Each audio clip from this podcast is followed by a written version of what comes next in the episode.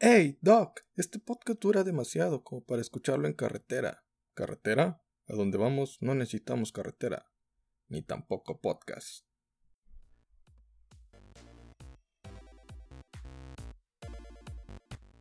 Hey, buen día, buena tarde, buena noche. Es el hora que está escuchando este podcast. Te saluda tu amigo Jesús Adame, aquí en el Club de los Donadi.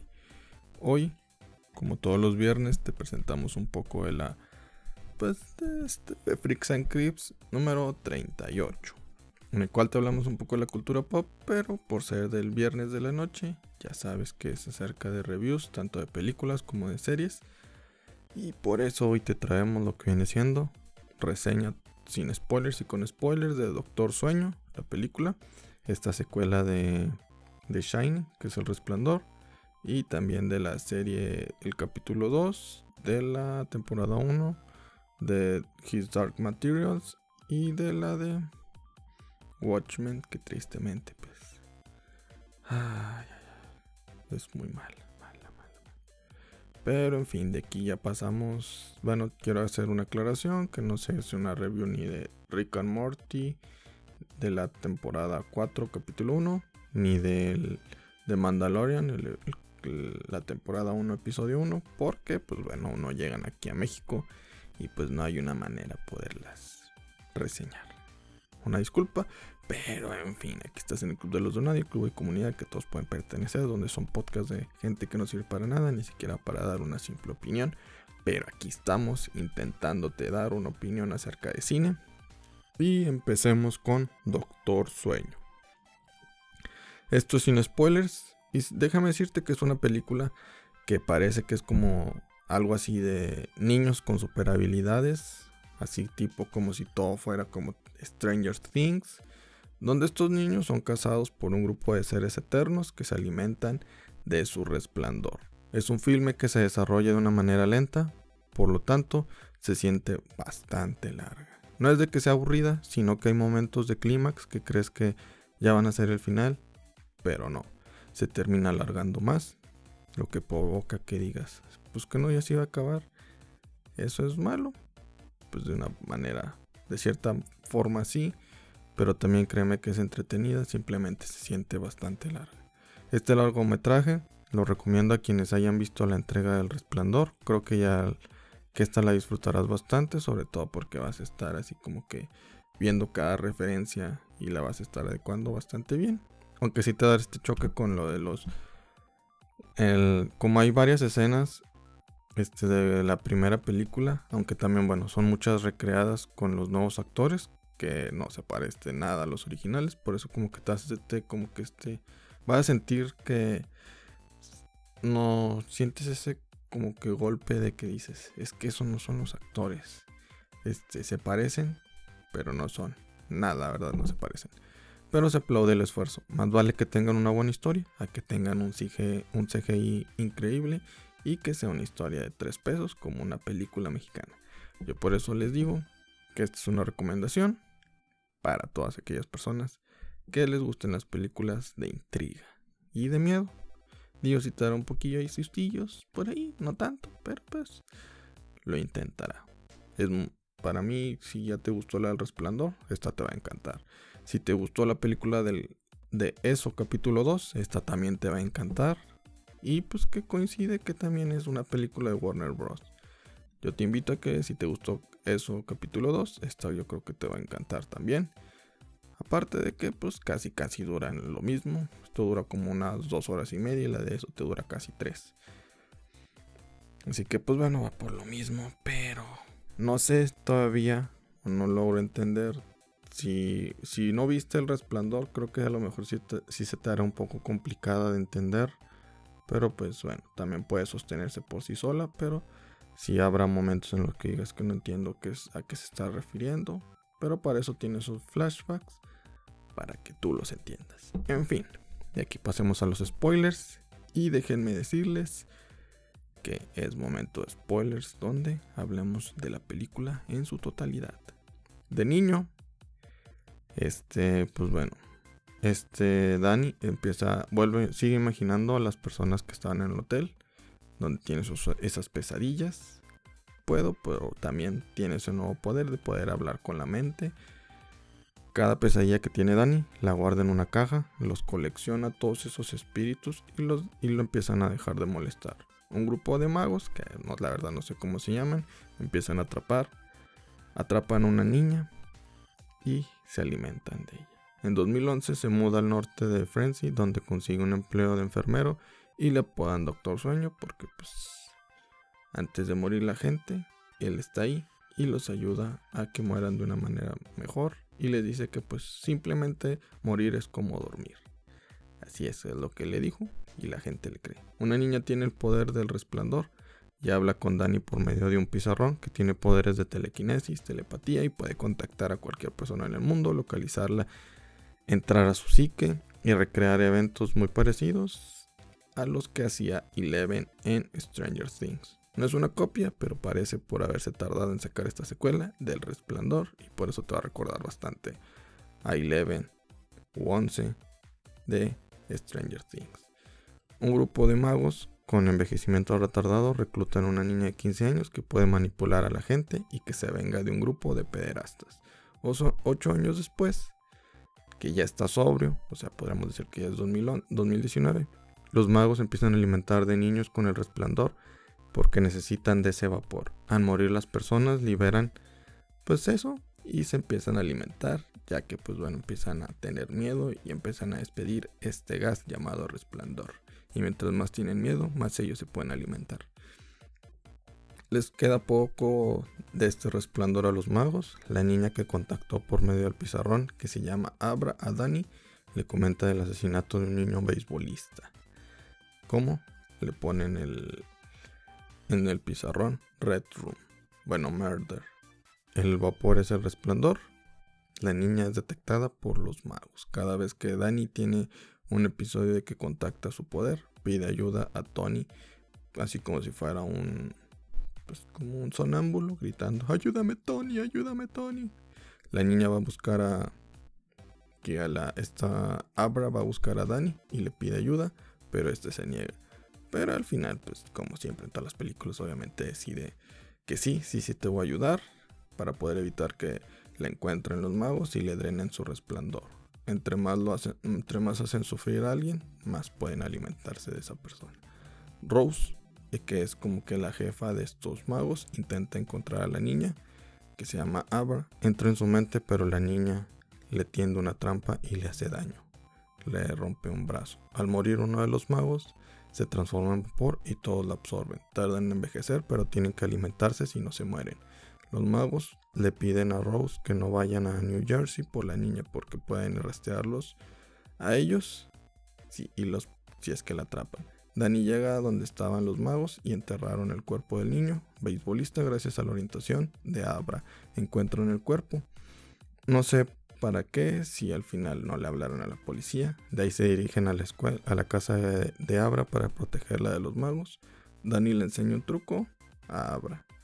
Mientras muere la diente de serpiente, le ordena al amigo de Dani que se mate y se dé un tiro. Le tendieron una trampa a todos estos güeyes para poder matar a todo este grupo de magos. Pero esta niña, como tenía un poder de poder hacer, de ordenarle las cosas a la gente y que la gente le hiciera, le ordenó al amigo de Dani que se diera un tiro y se lo dio. Pero también les tendieron una trampa a los magos a ellos, ya que el cuervo llega a la casa de Abra y la seda. Su resplandor está dormido, por lo cual no puede contactar a Dani. Dani regresa a la casa de Abra, pero no ve a nadie. Intenta regresar a su casa, y al alcohol, pero se sobrepone y comienza a usar su resplandor para poder localizar a Abra y lo logra, le da instrucciones de qué hacer. Dani toma posesión de ella y empieza a hacer enojar al cuervo. Luego detecta que no se puso el cinturón de seguridad y hace que choquen.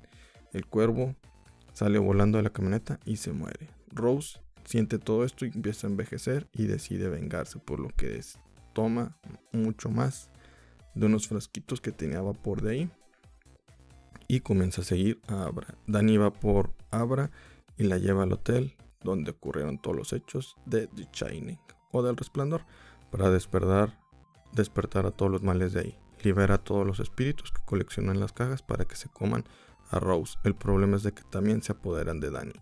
El hotel se quema gracias a que antes del enfrentamiento contra Rose, Danny encendió la caldera para que todo se sobrecalentara. Y en eso, se quemó. Todo termina con Abra hablando con Danny, que ahora es el guía espiritual como Jedi de ella.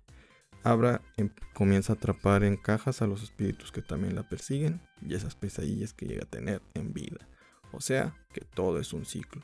Todo siempre se repite y terminan en el hotel y el niño tiene que sobreponerse hasta crecer y enseñarle esa vida a otra persona, enseñarle todos esos pues, conocimientos a otra persona.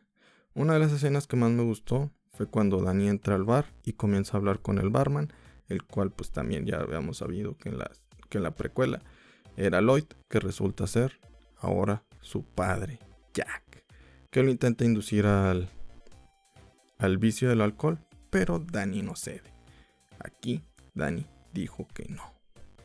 Me gustó esa escena por la relación que muestra con la primera entrega, que está muy bien. Y por eso me gustó mucho. Pero pues, la verdad, si está demasiado larga, la pueden haber cortado y me hubiera gustado muchísimo más. Tú cuéntanos qué es lo que te gustó, qué es lo que no te gustó, te aburrió. Sabes que, pues tristemente las de miedo no están dando miedo. ¿O qué? Cuéntanos, por favor. Si también hizo que se parecía demasiado a Stranger Things, quién sabe. Pero pasemos a His Dark Materials de HBO, que me gustó. En fin, pasemos al episodio 2, donde la señorita Cutler lleva a Lyra a su hogar en Londres y a Rogers, donde los Gobblers lo llevan con otros niños. Ahí mismo se topa Billy, el niño que robaron de los egipcios. La policía de Oxford localiza a los Gobblers, pero al llegar a la localización, ellos ya se habían retirado con los niños, pero descubren ropa de Billy que les asegura que ahí ya habían estado. Lyra intenta hacer lo posible por ser parte de la búsqueda de su amigo Roger, pero no se lo permite la señora Cutler, debido a que ella tiene que... Ella le dice que le hace falta un guía que lo ayude para que ser una mujer respetada frente a los demás. La señorita Cutler intenta educar a Lyra y es una de las clases acerca de electrones. Lyra le habla acerca de los, del polvo cósmico que no afecta a los niños. En la noche Lyra escucha unos ruidos por la ventilación, sigue el ruido y descubre a Diamond de la señorita Cutler, que es un simio. Se me hace muy extraño porque nadie puede, se le hace muy extraño a ella porque nadie puede alejarse tanto de su Daimon debido a que es doloroso para la persona. Pero la señorita Cutler llega con su Daimon que es un Simeon y le manifiesta que siempre estuvo cerca de su Daimon, por lo que la manda a dormir. Cutler golpea a su simio, Lyra y Pan son conscientes de que eso no es posible y desean saber más acerca de esa señorita. El ministerio visita la Universidad de Jordán para poder ver la cabeza de Groman, pero el máster se los niega. El ministro busca la cabeza en la noche y descubre que no era de Groman, por lo tanto Azrael mintió. De ahí se dirige a un portal a cual cruza y llega al mundo normal, de nosotros para buscar a Gronman, quien probablemente ahí es donde se encuentra. El padre de McFile del ministro visita, padre McFile del, ministro, del ministerio visita a la señorita Cutler para pedirle que sus, que sus descubrimientos no les están ayudando. La señorita se enoja por ello, ya que toda esa investigación les ayudaría a entender de una mejor manera el polvo. Lyra desconfía más de la señorita y decide agarrar la brújula y meterla en una bolsa que se coloca. La señorita Cutler le extraña ver a Lyra con una bolsa dentro de su casa, por lo que decide atacar a su Diamond Pan, lo que provoca ver que le duele a Lyra. Pan se transforma en un gato para intentar defenderse, pero aún así no puede ganarle al simio. La señorita le advierte a Lyra que si no se comporta la hará sufrir, le grita y le revela que Rael es un fracaso de hombre y de padre. Lidra se da cuenta que él es su padre, que todo fue una mentira. La señorita Cotter le cuenta que Rael le, la llevó a la universidad durante la inundación, que su padre, que su madre puede ser una cualquiera. Lira se va a llorar a su cuarto y habla de la brújula. Le abra la brújula, la deja en el piso y se mueve una manecilla. Pero ella no se da cuenta. Cuando la señorita Cutler se va del departamento, Leroy decide espiarla, por lo que entra a su oficina. En el canal de aire, y ahí se da cuenta que la han estado espiando. Al llegar a la oficina descubre unos planos sobre la, estación, una construcción en el norte, una especie de cárcel para un niño y su Diamond. La señorita Cutler visita a los niños que desaparecieron en Oxford, ella se los robó y les muestra una cara feliz de que los ayudará y los llevará a una aventura al norte a un lugar llamado la estación. Incluso les da un poco de fe dándoles la oportunidad de escribirle una carta a alguien que ellos quieran, pero al final las quema.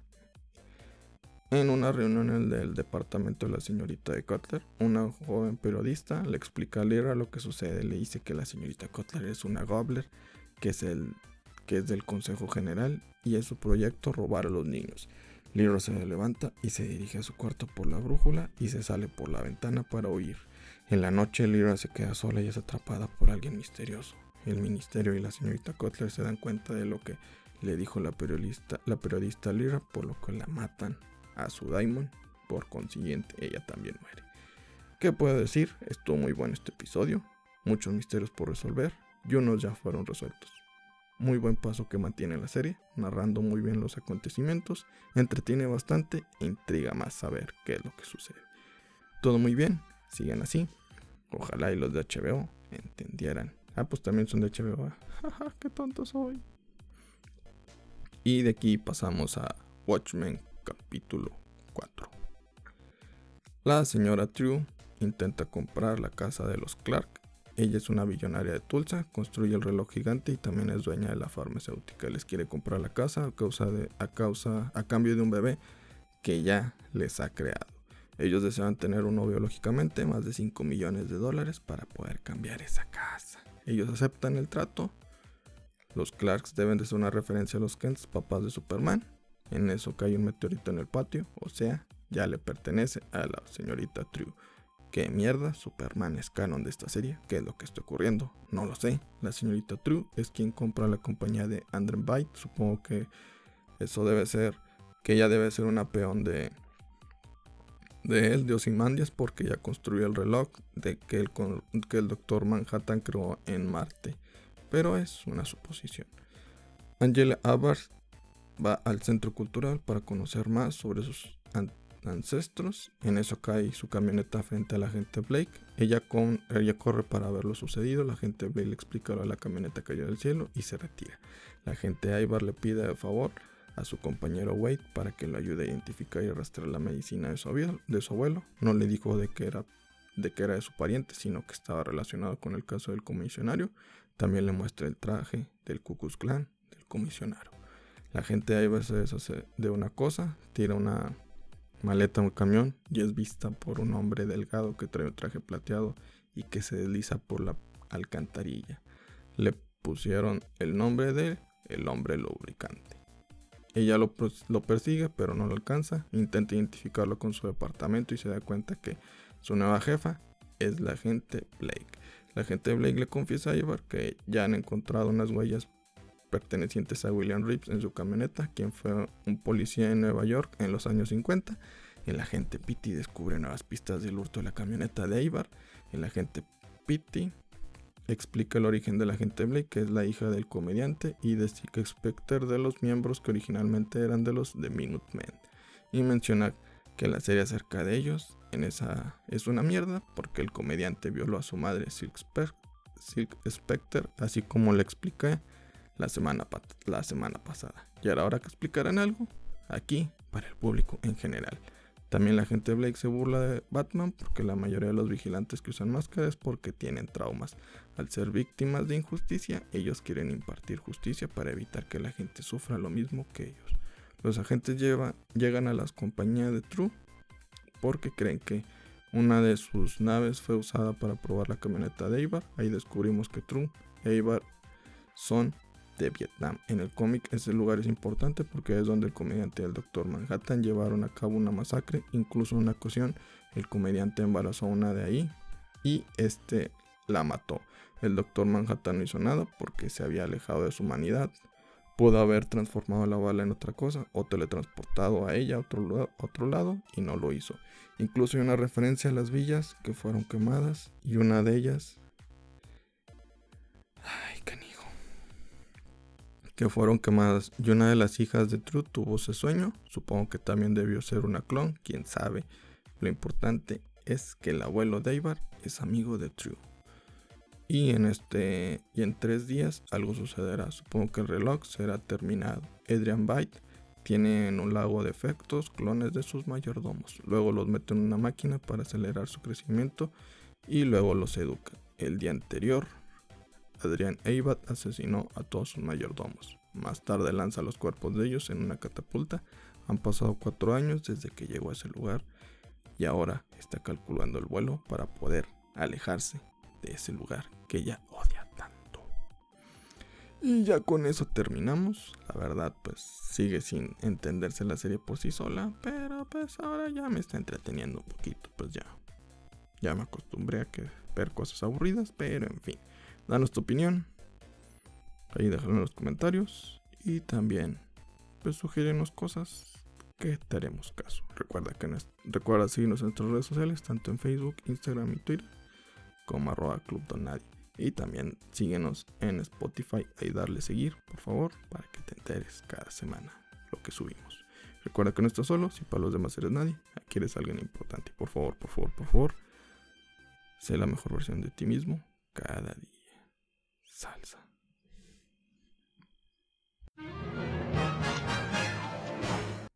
Tan, tan. ¿Qué esperabas? Es gratis, no exijas tanto.